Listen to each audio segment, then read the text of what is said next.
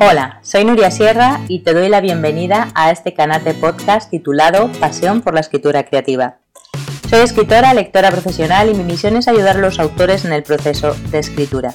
En este canal quiero compartirte todos mis conocimientos acerca de técnica narrativa, trucos de escritura y motivación para escribir. Todos, absolutamente todos los novelistas y todas las novelistas tienen algo en común alguna vez en su vida escribieron por primera vez una novela. Y que se sepa, salvo que alguien demuestre lo contrario, todos son humanos y seguro que cometieron errores. Probablemente contaron con la ayuda de algún editor o de algún amigo que les fue recomendando y aconsejando en el proceso de escritura o una vez que tenían terminada la novela. Y ahí es donde entramos los lectores profesionales, como por ejemplo yo, que nos dedicamos a revisar, a leer y a valorar manuscritos. Desde el año 2006 he trabajado como lectora editorial para sellos de Penguin Random House y también para agencias literarias. Y os aseguro que he leído mucho, muchísimos, muchísimos libros en esa labor que hago de filtro y que en el fondo es lo que tiene que hacer un buen lector, es decir, eh, seleccionar para el editor o para la agencia literaria aquellos libros que merecerían ser publicados. Y en ese proceso de lectura y de valoración de manuscritos he encontrado siempre una serie de errores que se repiten en la creación de las novelas. Nosotros en los informes los anotamos como puntos débiles, es decir, puntos que habría que mejorar para que esa obra quedara lo más excelente posible. La realidad, como te decía, es que son errores en los que caemos los escritores principiantes y que es importante tenerlos en cuenta para no volverlos a cometer en las siguientes novelas. Por eso, en este episodio de mi podcast te quiero compartir cinco Voy a contarte solamente cinco para no extenderme demasiado, aunque te diré que he detectado 11 puntos y que los tengo recogidos en una guía, en una super guía en PDF que te puedes descargar directamente en mi página web. Te pondré por aquí debajo en la descripción de este episodio el enlace para que puedas ir directamente y descargarte esa guía para corregir tu novela. Así que si tienes una novela terminada metida en un cajón o una carpeta del ordenador y no sabes si es buena o mala, si falla en algún punto o en varios, si los personajes son creíbles, si la estructura es interesante, si la voz del narrador es coherente, si el comienzo engancha, aquí van estos cinco puntos para resolverte las dudas y para que puedas corregirlos con antelación antes de empezar a enviarlo a editoriales o agencias literarias. Además de contarte estos cinco errores, te voy a hablar de cómo puedes solventar estas debilidades. El primer punto, el primer error, el comienzo. Me encuentro muchas veces con historias que no arrancan, que no acaban de despegar. Porque ¿cuándo empieza una historia? Bueno, pues hay tantas maneras de comenzar una novela que esto daría para una tesis. Pero lo más importante, y la única regla, si es que existe alguna regla, es que la frase inicial enganche al lector por el cuello y le obligue literalmente a traspasar el umbral de la primera página. Pero también asegúrate de que no empiezas demasiado en alto la historia, o sea, demasiado wow, esto qué va a ser, porque luego igual no puedes mantener ese nivel y así se frustran las expectativas del lector. Encuentro que muchas historias empiezan a veces como una máquina de vapor, ¿no? Como esos trenes antiguos que iban a vapor y que tardaban días en llegar de un sitio a otro, ¿no? Parece que, bueno, pues el personaje empieza a despertar, se levanta de la cama, se hace el desayuno, es decir, Muchas novelas comienzan con una vida cotidiana y no pasa nada relevante, es decir, estamos en su mundo ordinario, pero, pero no le pasa absolutamente nada hasta después de, del primer capítulo o de párrafos o párrafos. Asegúrate desde el primer momento que enganchas al lector, porque si no va a abandonar muy rápido la lectura. Más allá de la página 10, 12, es muy difícil que llegue si no lo enganchas desde el principio y tiras de él y le atrapas. Uno de los comienzos más atractivos para los lectores, que más les enganchan y les atrapan, es el comienzo in media res. Es como empiezan la mayor parte de las series que vemos ahora en plataformas de streaming. Son comienzos donde la acción ya ha arrancado y donde metemos muy rápido al lector en situación. Sobre este tipo de arranque de novela tengo algún, algún artículo que te pondré por aquí debajo en la descripción de este podcast. ¿Qué puedes hacer si tu comienzo parece que no termina de arrancar? Bueno, pues está claro que si empiezas, por ejemplo, con la descripción de un ambiente, que está fenomenal, así comenzaban muchas novelas del siglo XIX, asegúrate de que sea un ambiente que tenga relevancia, que sea especial y no te pares en detalles mínimos. Si vas a comenzar arrancando con el pasado de un personaje, ten en cuenta que tiene que tener importancia. Es decir, asegúrate que lo que vas a contar de su niñez sea relevante para la historia que vas a narrar, porque si no vas a caer en el mismo error de dar vueltas y vueltas a detalles totalmente irrelevantes. También puede ocurrir que tu arranque parta de un conflicto inicial que no tiene consistencia suficiente como para crear la expectativa en el lector. Por ejemplo, volver otra vez a caer en detalles de la vida cotidiana. Es decir, pues yo qué sé, imagínate una persona normal y corriente que va por la calle y de repente se da cuenta de que se le ha perdido un guante. En fin, mm, no tiene ningún interés, o sea, no le, no le interesa absolutamente a nadie. No es un conflicto con la suficiente potencia como por ejemplo si a ese personaje descubre que se le ha perdido, no lo sé, un maletín con un millón de euros o que ha perdido a su hijo por el camino. Segundo error al escribir una novela que quiero compartirte y que te voy a contar cómo solucionarlo. El tema, es decir, ¿de qué va esta historia? Yo sé que soy muy, muy pesada en mis clases con esto, pero me parece uno de los puntos fundamentales de cualquier historia. El tema es el foco principal al que se dirige la novela. Responde eso a la pregunta, pues, ¿de qué va esta historia? ¿Qué me quiere contar esta narración. Sirve también para definir el género en el que se enmarca. Es conveniente que en tu novela haya un único tema principal, aunque luego puede haber temas secundarios.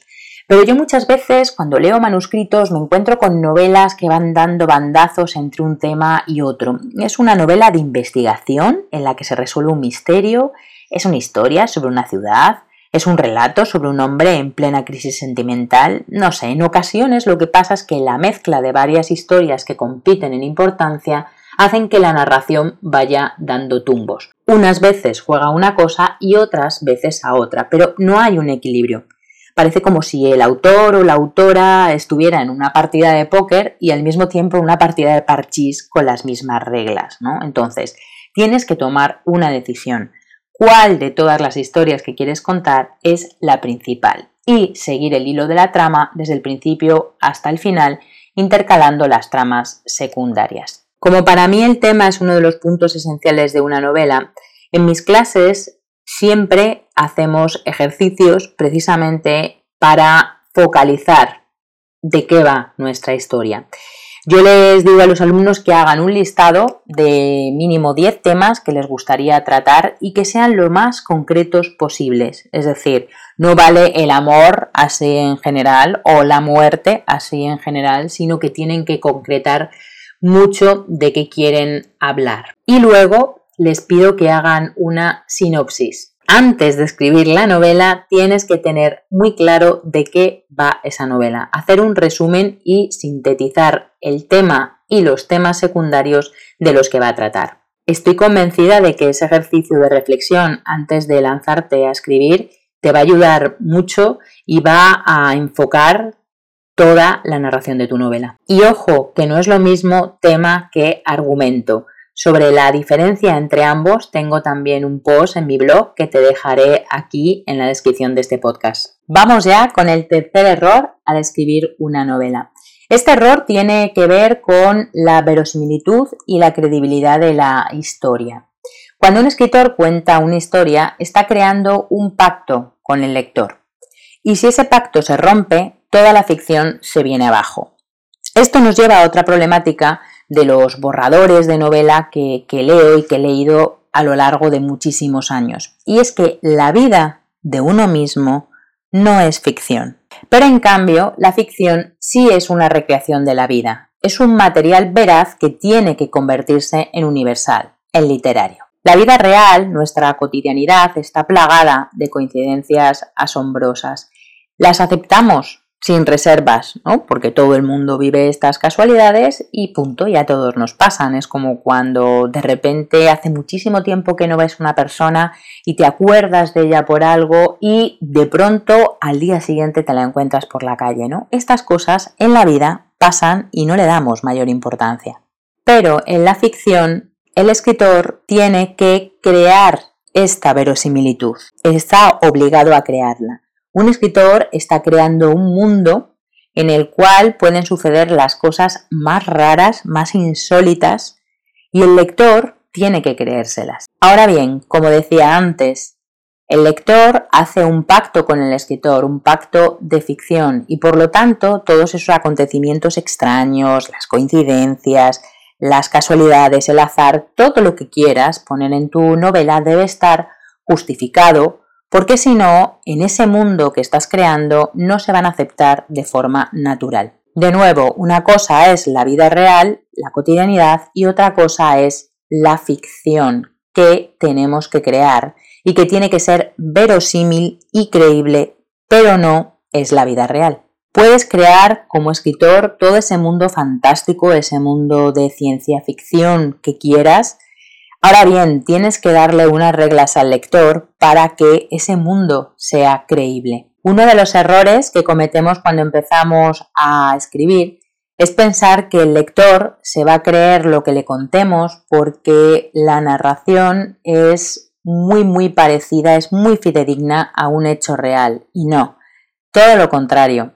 La realidad supera siempre la ficción, pero la ficción, de nuevo, vuelvo a repetir, no es la realidad. Tiene que ser verosímil, tiene que ser creíble, pero de nuevo no es lo que ocurrió en verdad. Y el error número 4 tiene bastante relación con el punto anterior, con la credibilidad y la verosimilitud, porque quiero hablarte de los excesos de documentación que cometemos cuando empezamos a escribir. Si queremos ser demasiado fidedignos a la realidad y metemos demasiada documentación en nuestra novela, corremos el riesgo de incluir demasiados detalles y de comernos literalmente la acción y aburrir como ostras a nuestros lectores. Demasiados detalles sin importancia lo que hacen es que ralentizan e impiden el avance de la acción. Son el enemigo auténtico de la tensión de un relato. Si te entretienes a cada momento y te pierdes en largas descripciones, en conversaciones banales para meter una serie de datos, porque claro, como te has documentado un montón en la Wikipedia y tienes un montón de información, tienes que colocársela y plantársela toda al lector. Y esto, como digo, es el aburrimiento total y es la principal causa de la pérdida de tensión. Este error es fácil de detectar, por ejemplo, cuando estás acumulando demasiado detalle y datos irrelevantes. ¿Por qué? Porque como te has documentado en exceso y tienes un montón de información, tienes que soltarla toda y volcarla toda en párrafos descriptivos. Pero no, toda esa documentación déjala en la mínima posible y que esté metida dentro de la vida de los personajes, dentro de la acción que van llevando a cabo y de sus diálogos. También te puede ocurrir que expliques demasiado los sueños e intentes darle una coherencia y una lógica cuando los sueños son sueños y no la tienen, o que te estás metiendo demasiado a fondo en los pensamientos de tus personajes, o que estás cayendo con demasiada frecuencia en recordar el pasado de tus protagonistas. Recuerda que toda la información tiene que ser relevante para el mundo y para la historia que estás construyendo. Y el quinto y último error que quiero compartirte en este episodio de mi podcast trata sobre los personajes maniqueos, es decir, sobre el bien y el mal absolutos. La principal debilidad que encuentro en los personajes es que suelen ser planos y sin profundidad. Muchas veces en nuestras novelas creamos estereotipos faltos de vida que caen en lugares comunes. Damos por hecho que una portera, una prostituta, un banquero, una bailarina, un empresario, se va a comportar de una manera determinada solo por la etiqueta que llevan. Pero los humanos somos algo más. En la vida real no hay buenos buenísimos ni malos malísimos. Las personas en el fondo somos una gama de grises infinita y los personajes deben destilar esa humanidad, esa forma errática y en ocasiones impredecible de actuar que da profundidad y redondez a su carácter. A ver, está claro que Madame Bovary solamente hay una, pero si la protagonista de tu historia es tan previsible que el lector se adelanta a sus pasos, no será memorable, que al final es lo que importa para empatizar con ella. En la descripción de este episodio te dejaré también el enlace a uno de mis recursos gratuitos que es una ficha para la creación de personajes, por si te ayuda para darle redondez y profundidad a los tuyos. Los personajes, al igual que el resto de la historia, ya lo he dicho, tienen que ser creíbles, tienen que ser verosímiles, tienen que tener sus virtudes y sus defectos, porque los villanos no son malos malos del todo, ni tampoco los héroes son buenos buenos del todo. Y muchas veces no se trata de una lucha entre el bien y el mal, sino de un conflicto de intereses entre personajes antagonistas. Y hemos llegado al final de este episodio sobre los cinco errores al escribir una novela y cómo solucionarlos. Vamos a hacer un breve resumen. El primero que te he compartido es el comienzo. Asegúrate de que tu historia arranca y despega rápido.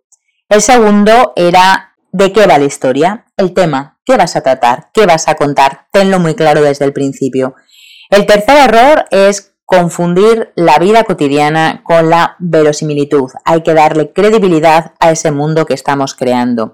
El cuarto punto era, ojito, cuidado, con la documentación, demasiados detalles se comen la acción y la tensión. Y el quinto error era sobre el maniqueísmo de los personajes, que no son ni muy buenos buenos ni muy malos malos. Espero que este episodio te haya gustado. Si es así, me encantará que lo compartas con quien creas que le puede interesar. Ah, y no te olvides de suscribirte a mi canal de podcast Pasión por la Escritura Creativa. Ya sabes que tienes un montón de contenido más en mi blog, en mi página web nuriasierra.com y en todos mis canales sociales. Muchísimas gracias por escucharlo y hasta el siguiente episodio.